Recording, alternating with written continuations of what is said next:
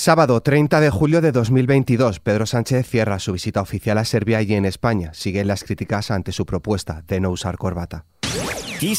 Noticias El jefe del gobierno español ha cerrado este sábado la agenda de su visita oficial a Serbia con una reunión con el presidente del Parlamento antes de proseguir su gira por los Balcanes occidentales. Sánchez se entrevistó la víspera con el presidente del país a quien trasladó el pleno respaldo de España a la aspiración de Serbia y del resto de países balcánicos de adherirse a la Unión Europea. En esta visita el presidente del gobierno español ha pedido a los líderes de Bosnia y Herzegovina que reduzcan sus tensiones internas, apuesten por el diálogo y avancen unidos en la reformas necesarias para convertirse en el futuro en un miembro de la Unión Europea. Escuchamos a Pedro Sánchez. El Gobierno de España quiere dar continuidad y coherencia a los encuentros bilaterales. También hemos intensificado nuestra participación común en los foros regionales mediterráneos, como la Unión por el Mediterráneo y en la región de los Balcanes Occidentales en iniciativas intrarregionales. Y en este sentido quisiera expresar nuestro firme compromiso con la perspectiva europea de Bosnia y Herzegovina.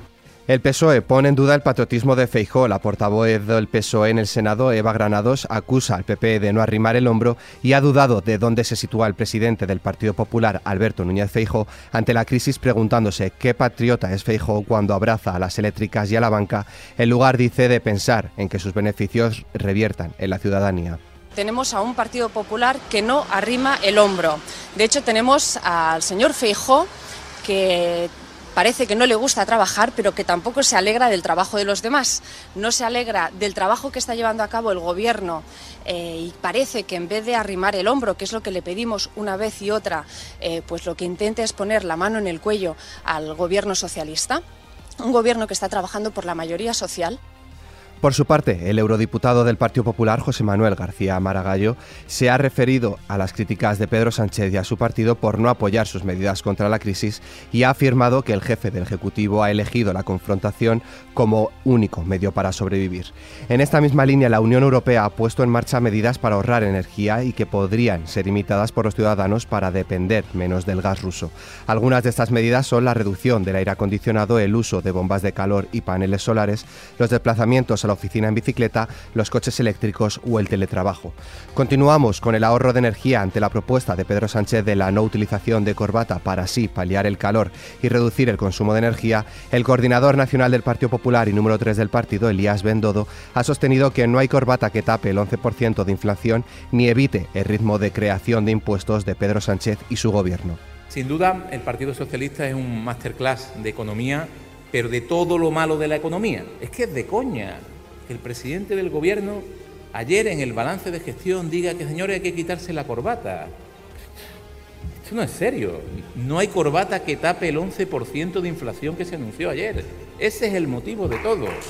Acotex también arremete contra Pedro Sánchez. El presidente de la patronal de las tiendas de moda Acotex, Eduardo Zamacola, considera intolerable que el presidente del gobierno recomiende no utilizar corbata en lugar, dice, de apoyar a un sector tan dañado. Más cosas. Segunda muerte por viruela del mono en España. La Consejería de Salud y Consumo de la Junta Andalucía ha confirmado la muerte de un varón de 31 años en Córdoba por meningoencefalitis. Este caso está siendo estudiado por su asociación con la viruela del mono, ya que el joven se encontraba en la unidad de cuidados intensivos tras contraer la viruela del mono. Es ya la segunda víctima mortal en nuestro país de los 4.298 casos confirmados. En cuanto al tiempo, la próxima semana vamos a tener más calor. Termina julio y en plena canícula veraniega España afronta un nuevo episodio de fuerte calor con temperaturas que en los próximos días superarán los 40 grados en muchos puntos del oeste y sur peninsulares, para dar paso a un mes de agosto que se anuncia seco y más caluroso de lo normal. La Agencia Estatal de Meteorología apunta que se superarán los 40 grados en los valles del Tajo, Guadiana y del Guadalquivir. Y fuera de nuestras fronteras, seis civiles han muerto en la región de Donetsk, en el este de Ucrania, durante la última jornada a consecuencia de ataques rusos, según han anunciado las autoridades ucranianas. El jefe de la administración militar de la provincia dice que a lo largo del último mes han muerto en la región como resultado de los ataques un total de 662 personas. El secretario de Estados Unidos del Estado, Anthony Blinken, ha transmitido a su homólogo ucraniano sus condolencias por la muerte de 50 prisioneros ucranianos en la cárcel de la autoproclamada República Popular de Donetsk y ha prometido que Washington hará que Moscú pague por sus atrocidades. Por su parte, Rusia ha responsabilizado al presidente de Ucrania, Zelensky, y a Estados Unidos de la matanza de ese medio centenar de prisioneros ucranianos, mientras Kiev ha pedido a la ONU una investigación internacional y ha acusado a mercenarios rusos de estar detrás del acto de terrorismo. Y en nuestra hoja cultural,